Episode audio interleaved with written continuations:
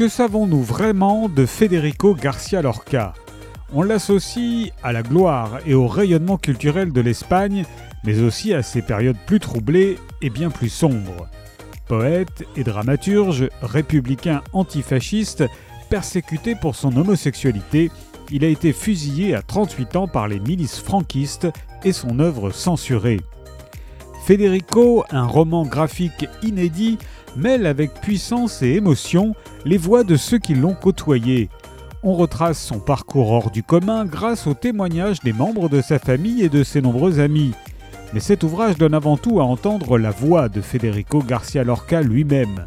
Poète, dramaturge, conférencier, il a défendu avec ferveur et courage des idées aussi modernes qu'intemporelles. On y découvre également une facette plus intime, celle du fils, du frère et de l'amant. L'auteur Ilu Ross, en conjuguant avec brio mots et images, rend ici un hommage poignant à cette icône au destin tragique. Federico d'Ilu Ross est paru chez Robert Laffont.